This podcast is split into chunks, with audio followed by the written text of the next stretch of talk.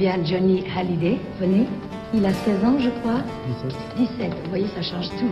Johnny Hallyday, avez-vous réellement du talent ou bien vos chansons sont chaque fois arrivées, comment dirais-je, au très bon moment Le pyromane Hallyday s'est rangé. La nouvelle est confirmée.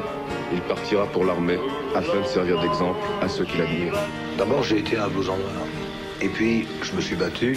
J'ai appris à me défendre plutôt, à la manière de la rue. Et puis un jour, vous allez à l'enterrement de, de, ce père en Belgique. Et ce qui, ce qui m'a attristé, c'est que j'étais tout seul. Vous avez peur de mourir Ouais. Ne vous inquiétez pas, la route est, la route est belle.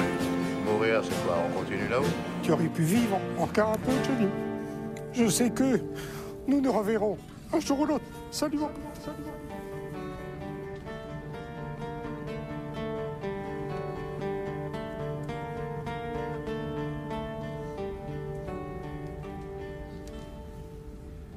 Eh bien, bienvenue, bienvenue chers auditeurs pour la cinquième émission de votre podcast 51. 51, le podcast qui retrace les 51 albums de Johnny Hallyday.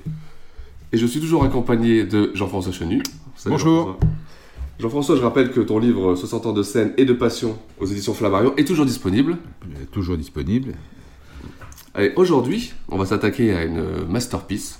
On va retourner dans les années 70, début 70, avec l'album Flagrant Délit. Alors, effectivement, c'est un album euh, euh, incontournable, très important, et probablement quand tu fais, euh, quand tu interroges les fans sur leurs albums préférés, euh, il est toujours dans le tiercé de tête. Alors, en 1, en 2, en 3, ça dépend des goûts, mais et en tout cas, moi, il est dans mon tiercé de tête, donc c'est avec plaisir aujourd'hui que qu'on va en parler.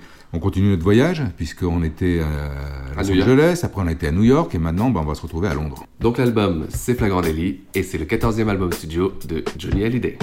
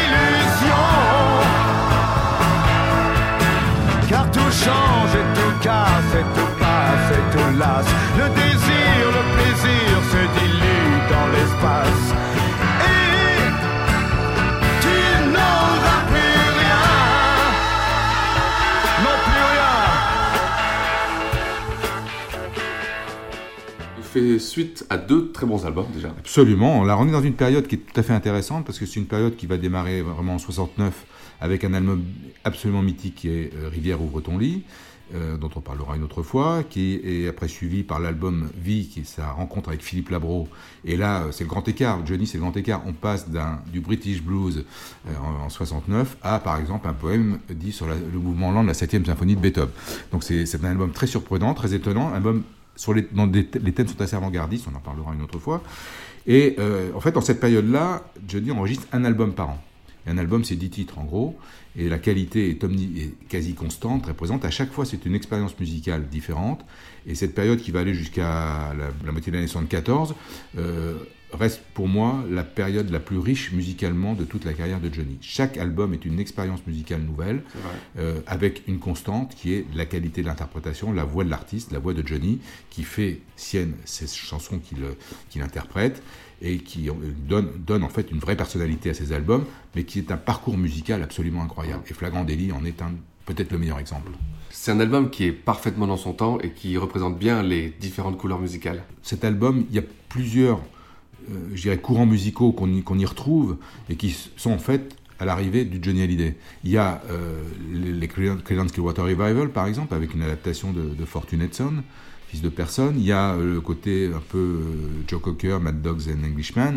Il adapte Delta Lady. C'est un grand fan de. Joe Cocker, euh, C'est un, un grand fan de Joe Cocker. Il, aime, il s'inspirera d'ailleurs pour son Johnny Circus un peu de sa- la tournée qu'avait fait Joe Cocker aux États-Unis. Il y a le côté un peu swamp rock qui pourrait aller à Tony Joe White avec J'ai tort ou raison. Il y a euh, les, les compositions, on en parlera de, de quelqu'un qui est très important, qui est Gary Wright. Et puis euh, il y a deux titres que Johnny a composés. Euh, L'autre moitié est Tant qu'il y aura des trains. Et on imagine assez bien euh, Elvis chantant l'autre moitié. Donc euh, les couleurs musicales, elles sont euh, variées. Il y a aussi le côté un peu stone avec Comme à Jolie Sarah. Les Rolling Stones auraient parfaitement pu ch- chanter ce titre. Et j'ai- j'aime bien dire que à Jolie Sarah est à Jenny ce que Octo Coolman est aux Rolling Stones. Mmh. Donc voilà, il y a- on est dans une époque où il y a un foisonnement musical incroyable. Ça part de partout, ça va dans tous les sens. Et Johnny, qui a toujours un peu l'instinct, qui écoute euh, les tendances, récupère euh, euh, ce qui lui plaît dans ses mouvements, et c'est lui qui l'interprète. C'est ça qui est important. C'est aussi un album qui s'inscrit bien d'un point de vue sociétal. Euh, On est post-68, on est encore dans la période de contestation, la jeunesse, l'époque. Oui, il y a des thèmes contestataires dans, dans l'album, effectivement. Euh, Le, le titre éponyme, Flagrant délit, qui est en fait euh, la relation entre la jeunesse de l'époque et puis le- les forces de police. Euh, et en fait, c'est surtout euh, la, la synthèse de sa rencontre avec Philippe Labro, euh, qu'il a rencontré euh, à l'occasion du premier film de Philippe Labro, Tout peut arriver, où son beau-frère Eddie Vartan avait fait la musique. Et donc, à une avant-première de, de, de- de ce film, il, il rencontre Philippe Labro. Ils sympathisent tout de suite. Ils ont en commun cette passion de l'Amérique. Et euh, Labro va devenir un parolier très important. Euh, en 70 d'abord, avec des, des thèmes qui vont faire beaucoup parler, euh, le fameux Jésus-Christ, mais pas que, puisqu'il y a eu euh, des thèmes écologiques, la pollution, euh, qui sont totalement avant-gardistes hein, à l'époque. Et puis sur Flagrant délit, effectivement, des thèmes qui sont en phase avec une période trouble, un peu troublée, un peu agitée. Et Johnny colle à son époque, colle à cette période grâce à Philippe Labro qui a un regard un peu journalistique C'est vrai. Et, par rapport à, à d'autres paroliers qui sont beaucoup plus dans, le côté, euh, dans, le- quotidien de Johnny. Euh, Labro a un, regard journalistique sur son époque et il, traite des thèmes euh, euh, que Johnny va interpréter dans ses albums. Et ça, c'est vrai qu'on le sentait déjà venir sur l'album précédent, Vie. Alors l'album Vie, tu as Et- d'abord un titre qui s'appelle La pollution, donc déjà à l'époque. Oui, c'est euh, qui est un titre signé de, de Jacques Lanzmann, le parolier de Dutronc, et puis euh, ce poème sur la septième, Le qui est texte absolument incroyable. incroyable, avec un texte incroyable, espèce de texte de fin du monde. Et en fait, euh, euh, cette, thématique, pendant un moment, va être dans les têtes de, de tout le monde pour le prochain spectacle de Johnny. Eh oui, oui. Mais ça, c'est une autre histoire et on aura longuement l'occasion d'en parler dans l'album Vie. Donc Philippe Labro et Johnny se retrouvent en studio. Alors Philippe Labro et Johnny se retrouvent euh, en studio. Johnny a, peu, équipe, hein. Johnny a un peu de temps devant lui, donc il va pouvoir partir à Londres, enregistrer cet album. Et c'est un travail d'équipe à tous les niveaux. Alors d'abord, il va se retrouver dans un studio qui est un studio mythique, qui est le studio Olympic Sound Studio à Londres, où enregistrent les plus grands groupes anglais de l'époque, euh, des Stones, à Ten Years After, euh, les Who, etc. Euh, L'ingénieur du son, c'est Chris Kimsey. C'est son premier disque avec, euh, avec Johnny. Chris Kimsey euh, est aussi l'ingénieur du son d'un d'albums mythiques des Rolling Stones et on le retrouvera par la suite plusieurs fois dans la carrière de Johnny. Il, y a, il a une façon de travailler qui, et un son qui, qui est exceptionnel. Et puis, en fait, Lee, Hallyday est, le, est le- le délégué à la production et avec Mickey Jones et Tommy Brown, qui sont les chefs d'orchestre de Johnny, ils réunissent un personnel musicien de grande qualité qui est en fait une équipe euh, franco-anglo-américaine. Et euh, cette équipe, euh, on la découvre en fait dans l'album, quand on achète l'album, quand on ouvre l'album, il y a, il y a une, il y a une double page magnifique qui dit euh, Souvenir d'un très beau voyage, et là on voit le déroulé du personnel musicien. Alors les musiciens, il faut quand même en par- parler de quelques-uns. Il y a des cuivres qui sont les cuivres des Rolling Stones, et notamment Bobby Keys, qui va accompagner les Stones pendant de nombreuses tournées. Il y a deux guitaristes euh, intéressants, un qui s'appelle Hugh McCracken, qui à l'époque travaille beaucoup avec euh, Paul McCartney, qui va même lui proposer de rentrer dans le groupe Wings. Euh, et McCracken a, a tellement de boulot qu'il refuse l'offre de McCartney. Et il y a Jerry Donahue, qui est le, le guitariste d'un groupe qui s'appelle Fotheringay, et Jerry Donahue va remplacer dans l'orchestre de Johnny Mickey Jones, parce que Mickey Jones a décidé de euh, partir vivre d'autres aventures, et dans un premier temps, il va rejoindre euh, Gary Wright dans son groupe, pour après, un peu plus tard, fonder Foreigner et connaître le succès mondial euh, que, que, que, l'on qu'on connaît avec, avec ce groupe. Mais donc, Jerry Donahue est, est à, à l'enregistrement de Flagrant Délit et va rejoindre l'orchestre de Johnny. Il y a bah, évidemment Tommy Brown qui tient la batterie. Il y a Raymond Denez qui est un clavier français qui participe aussi aux enregistrements. Et puis, le personnage incontournable de l'album, c'est Gary Wright. Gary Wright qui va composer quatre titres et qui va avoir un rôle très important dans la couleur musicale de cet album, dans les arrangements. Les quatre titres que Gary Wright enregistrera d'ailleurs pour ses propres albums, mais qui va créer pour Johnny, c'est Si tu parles la première, Flagrant délit, Que j'ai tort ou raison et La loi. La loi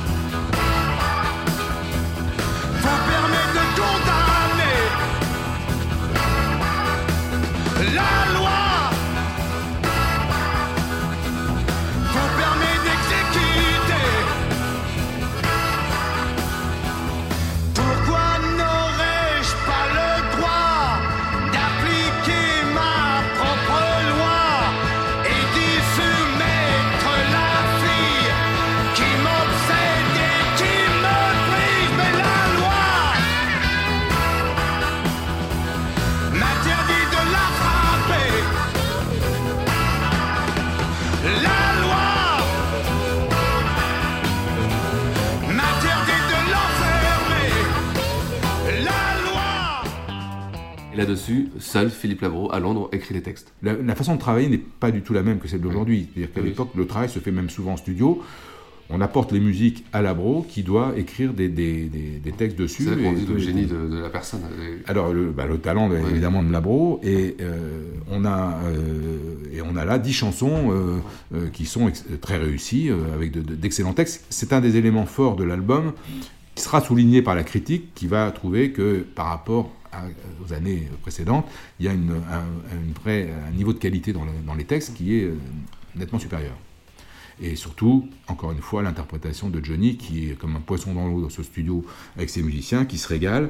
Euh, et puis, euh, très important aussi sur cet album, une équipe de choristes qu'il appellera euh, sur scène les Delta Ladies euh, French, euh, avec notamment euh, Madeleine Bell, qui, est- qui est une choriste très connue, Doris Troy, qui est une américaine aussi très très connue, et la fameuse Nanette Workman, que Johnny va rencontrer. Nanette Workman a, a travaillé, a fait des chœurs pour les Stones, a fait des chœurs pour Joe Cocker.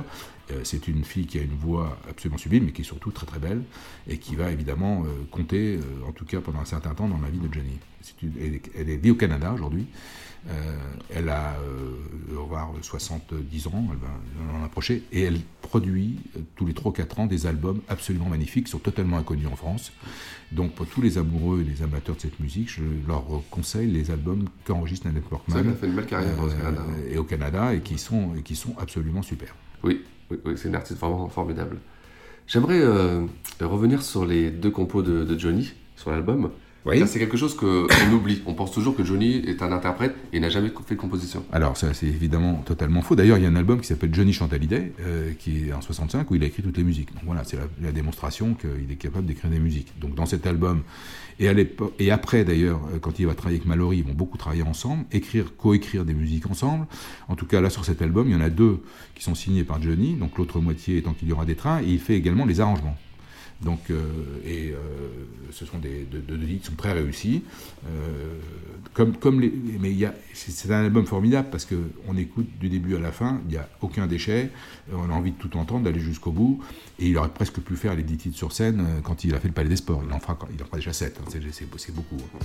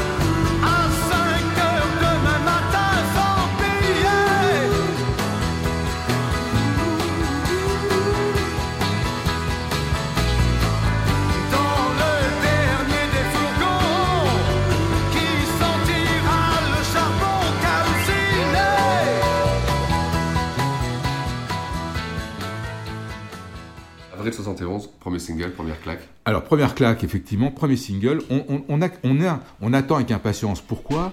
Parce que à l'époque, les médias, euh, les journaux qui parlent de musique, il n'y en a pas beaucoup. Euh, il y a bien sûr Salut les copains. Euh, il y a un mensuel qui s'appelle Extra. Dont le rédacteur en chef, ou en tout cas un des rédacteurs Gérard Baquet, s'est déplacé à Londres, fait la une avec Johnny euh, pendant l'enregistrement, mais malheureusement, il, a, il, il, revient un peu bredouille parce qu'il rencontre pas Johnny, mais il fait quand même un papier qui nous met l'eau à la bouche, Ouais. euh, parce qu'on sait qu'il enregistre avec des musiciens dans un super studio, etc.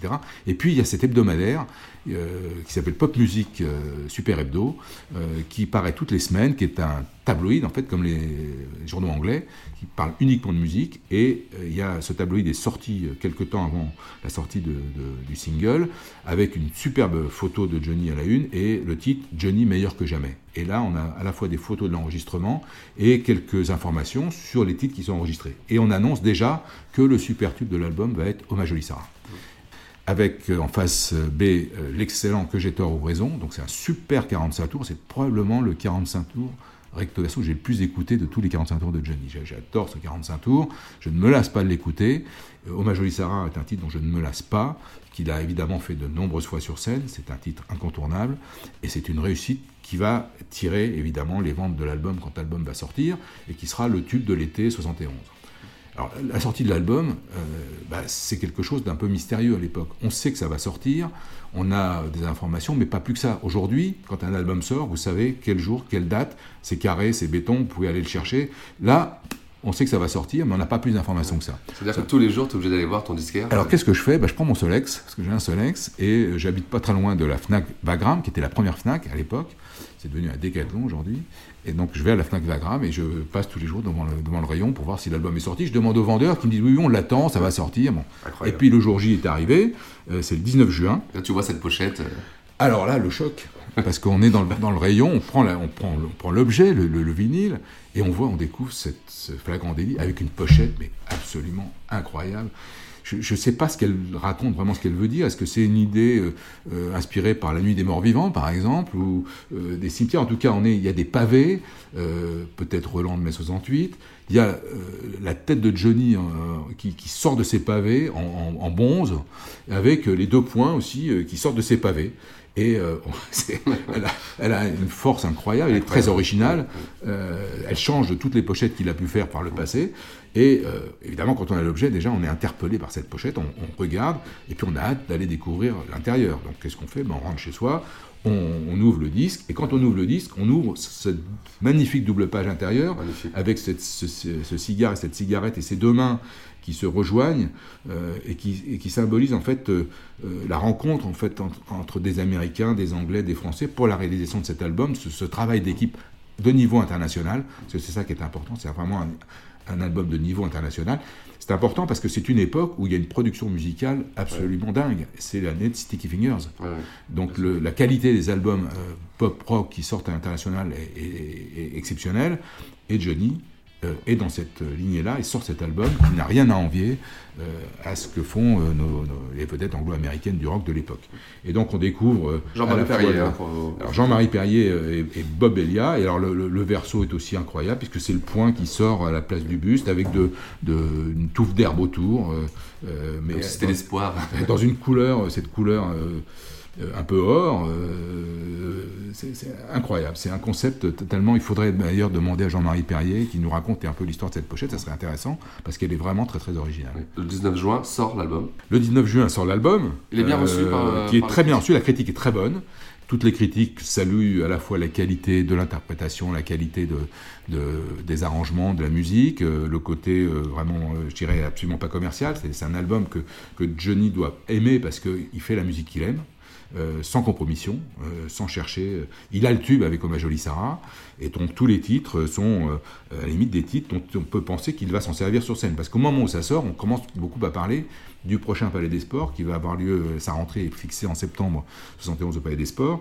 Et donc là, on sait qu'avec, notamment avec un article de, Salut les copains, qu'il il- il compte sur ce disque sur le matériel de ce disque pour renouveler son répertoire et proposer un spectacle qui ne sera pas du tout celui qui avait été imaginé à l'époque autour du thème de la pollution et de l'écologie, mais un spectacle beaucoup plus citadin, beaucoup plus dans l'esprit de l'album, très, très, très, très, très punchy, très, très énergique, très, très rentre dedans, Ah très masculin, très masculin, avec où il va en fait d'abord chercher à privilégier la qualité musicale et la qualité des chansons et de la, des textes qu'il a, qu'il a enregistrés à Londres. Deuxième single, Fils de personne. Alors, c'est deuxième single, Fils de personne et Bon à la source. D'ailleurs, les deux titres sont, sont très réussis.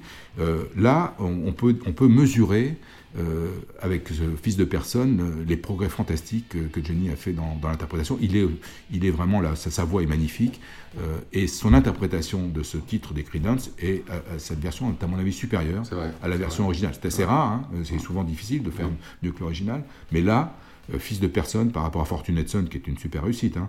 Mais c'est vraiment, euh, Johnny chante merveilleusement bien, le texte est génial, et ça fera partie de ces titres un peu incontournables.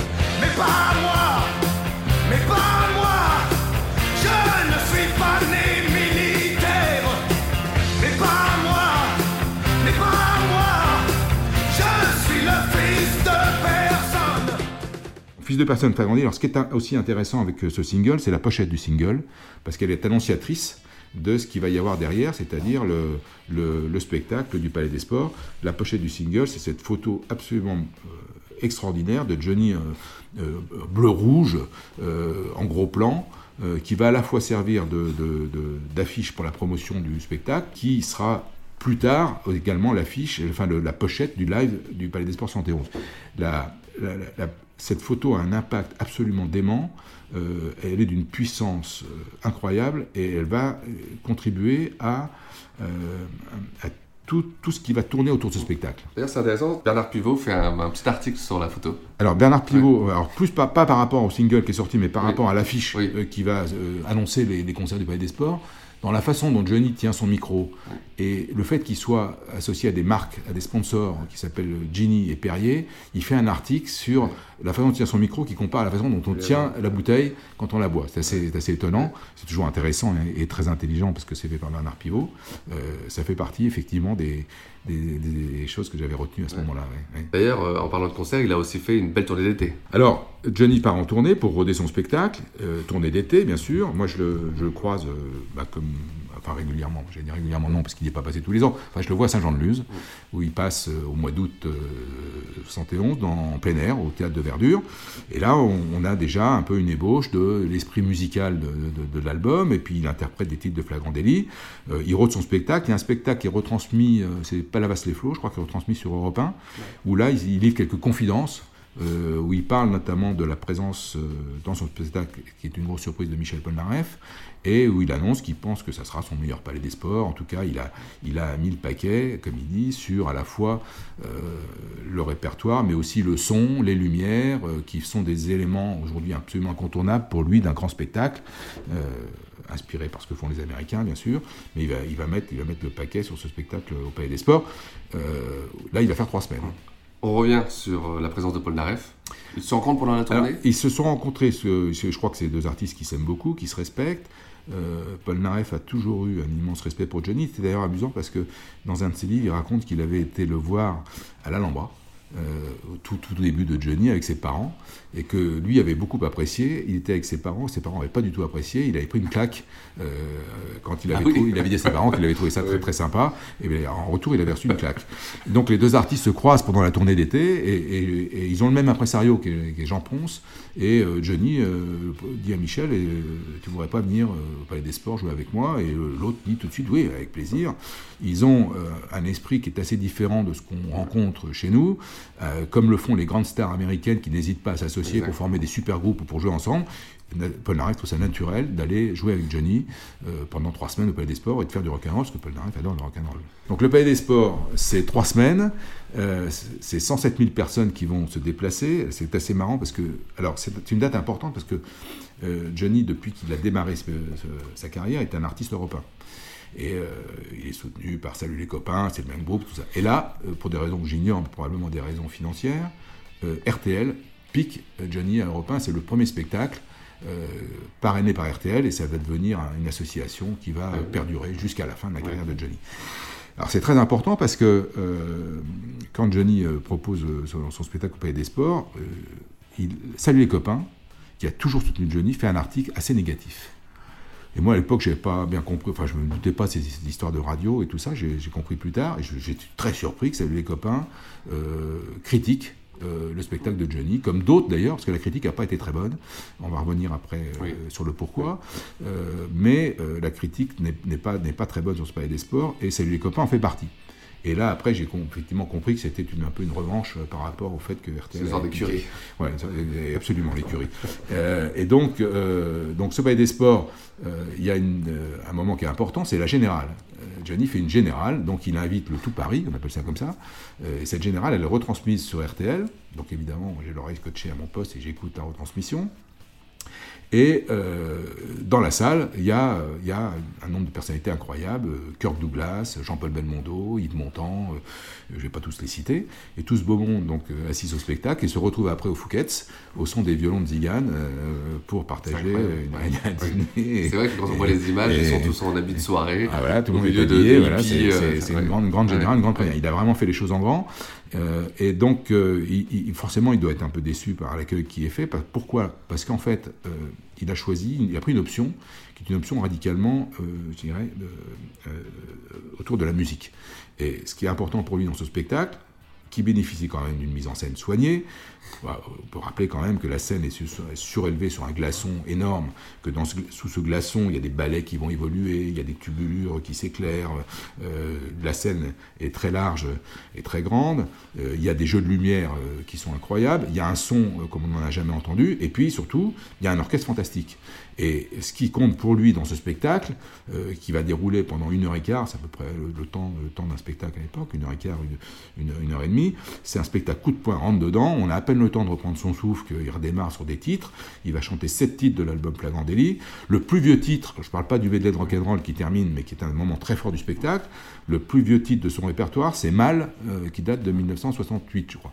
Après, tu as, deux titres de, Je suis dans la rue et Voyage au pays des vivants. Il n'y a que Je t'aime, 69. Essayer euh, La fille aux cheveux clairs, 70. Et puis sept titres de Flagrant Et une nouveauté, un titre qu'il adapte, euh, qui s'appelle Voyez ce que je veux dire qui est un titre de Lee Michael, qui va être adapté par Philippe Labro, et ça fait les, 14, 14 titres de, ce show qui démarre avec Je suis dans la rue, et qui finit avec Hommage Jolie Sarah, et on n'a pas le temps de respirer. Et donc euh, les fans sont ravis. Mais les critiques, eux, ils, comparent par rapport à ce qu'il avait fait deux ans avant, où là, il y avait toute une la mise en scène avait été très soignée, il y avait des, il y avait des numéros de cracheurs de feu, il y avait euh, euh, un spectacle dit total, il y avait plusieurs scènes. Là, c'est autre chose, il propose une autre direction. Et ceux qui apprécient le spectacle, ce sont les, gens qui travaillent dans la musique. Les critiques des journaux musicaux sont très bonnes, mais les critiques du quotidien, du Figaro, du Monde, qui sont faites par des gens qui n'ont pas forcément cette culture musicale, bah, sont un peu négatives. Ça n'empêche pas que le public vient en masse, il y a, et, donc, ce qui est amusant, c'est qu'RTL, pour euh, clore le bec un peu à tout le monde qui disait c'est pas une réussite et tout, publie une page de pub où il dit merci aux 107 000 personnes qui sont venues voir le spectacle. C'était plein tous les jours. Tous les jours. Et euh, la, dernière fois, il a fait 90 000, là, il passe à 107 000, donc on est, on est, voilà, on progresse. Et les, les fans sont ravis. Les fans sont ravis. Et, le, et ce qui est un temps fort du spectacle, c'est euh, le medley final, le medley de rock'n'roll, euh, qu'il n'avait pas vraiment fait en 69, mais qui, là, qui fait, qui fait en euh, 71 avec Paul Naref. Et un des temps euh, magnifiques, c'est quand ils sautent sur le piano de Paul Naref à l'époque et qu'ils attaquent le Sweat Shoes, et puis voilà le it,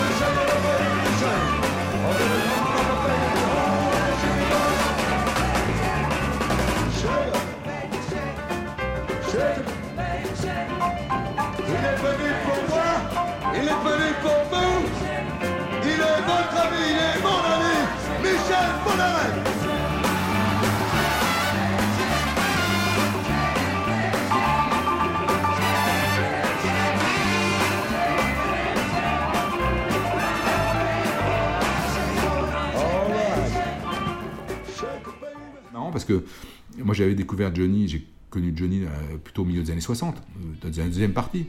Et donc, à l'époque, il ne fait pas de rock'n'roll, on est dans la période rhythm and blues. euh, bon. Et le rock'n'roll, c'est- bon, je ne sais pas ce que c'est. Elvis, je ne connais pas vraiment. euh. Et j'ai avec moi un, un- un copain qui est beaucoup plus âgé que moi, enfin, il est beaucoup plus âgé, il a, il a 50 plus que moi. Et lui, je le vois comme un fou, euh, emballé par ce truc. Et je lui dis à la fin, mais dis donc, euh, ça- a l'air de te plaire le, le final. Ah oui, il me dit ça, ça c'est Johnny que j'aime, c'est du rock'n'roll et tout. Et, et ce copain-là va m'emmener chez lui, me faire écouter euh, tous les disques d'Eddie Cochrane, de Chuck Berry, de, de Gene Vincent et tout. Et là, je, là, je comprends mieux toute l'histoire. Je vais adorer ça. Et ce medley de rock'n'roll est, dans les lives de Johnny, un, vraiment un des temps très très forts de, de ses concerts. Et pour la première fois, un enregistrement de qualité avec un vrai album live. Un, un- un double, c'est son premier double live. C'est un live qui est enregistré avec le Manor Mobile Studio des Rolling Stones par Chris, par Chris Kimsey, donc très grande qualité musicale, euh, une- avec cette pochette euh, absolument démente, cette photo démente, et euh, le- une, qualité, euh, mais qui est indispensable parce que c'est aussi l'époque où les Stones sortent- Get Your Eyes Out, qui est un live génial, où les Ike et Tina Turner sor- sortent un live à Paris qui est superbement enregistré. Donc euh, Jo- Johnny comprend parfaitement ça et est au niveau de ces gens-là. Et ce live est, un, est un, son premier vraiment très très grand live euh, avec ce, double, ce double hein, qui, qui, euh, qui sort euh, au mois de novembre 71. Euh, et alors, en fait, cette, cette pochette qu'on a, qu'il a, qu'il a utilisé, ce, visuel qui a été utilisé, c'est intéressant de rappeler que quand Johnny a, a- démarré la promotion de ce spectacle, il y a eu une, une campagne de pub, une promo à l'américaine absolument inc- incroyable. Euh, je me souviens très bien que... Sur les taxis, on- euh. alors, déjà, pour la première fois, on a de la publicité sur les portières de taxi. Et puis, il y a surtout, quand vous descendez les Champs-Élysées, il y a deux énormes palissades en bas des champs avec euh, des gigantesques, des énormes 4 par 3 qui se succèdent, avec cette photo de Johnny qui annonce, qui annonce son spectacle. C'est un- C'est une campagne publicitaire comme on n'en a jamais vu. J'en profite pour faire un petit clin d'œil à un ami qui est un grand publicitaire euh, qui s'appelle Alain Kézac, et je sais qu'il nous écoute, mais qui aurait apprécié en tant que publicitaire, et qui a sûrement apprécié en tant que publicitaire cette campagne, qu'on n'a jamais vue. C'est un spectacle, encore une fois, un peu à l'américaine, cette promotion et ces, affiches au bas des champs. euh, et c'était- ce, qui est, amusant, c'est que c'est une époque aussi où Johnny replonge un peu dans le cinéma. Il dans les années précédentes, il a tourné deux films, Spécialiste, Point de chute, et là, euh, il va euh, participer à une aventure avec Lelouch, qui est l'aventure, c'est l'aventure. Va, être- va être kidnappé au Palais des Sports. Et puis, il y a François Reichenbach qui décide de faire un film sur lui qui s'appelle J'ai tout donné, qui sortira en 72 et qui le suit euh, dans, dans ses répétitions au Palais des Sports, euh, dans son voyage avant aux États-Unis, dans sa tournée, etc. Et on voit dans le film Johnny sur sa un chooper, il- à l'époque il avait un chooper incroyable, euh, qui descend les Champs-Élysées et qui voit les affiches, euh, un regard amusé. Mais voilà, ça, ça- tout ça a contribué à, à- à l'importance de ce show, de ce rendez-vous de, de 111 au Palais des Sports.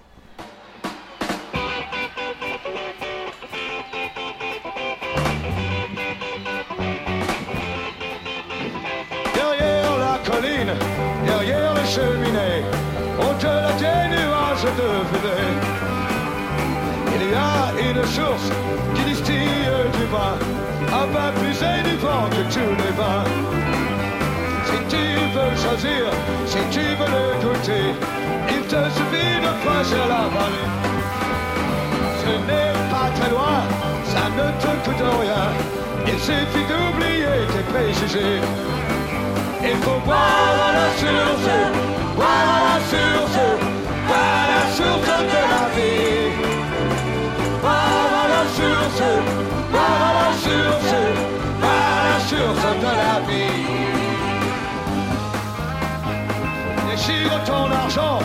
déchire tes papiers, brûle tes vêtements et tes souliers.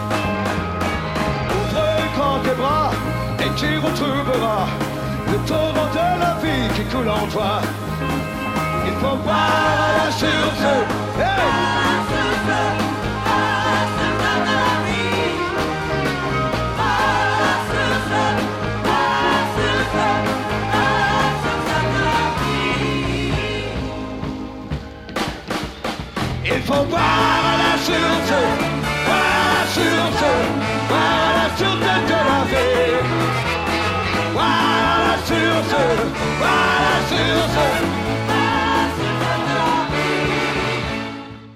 la Jean-François, ça y est, il est temps de conclure et euh, bah, tout comme cet album, tu nous as vraiment euh, régalé. J'espère. Et euh, donc on se retrouve la prochaine fois, là on reviendra dans les années 80 avec un album là aussi majeur. Alors ça sera, on va, parler de la rencontre avec Berger et de Rock'n'Roll Attitude. À bientôt. Salut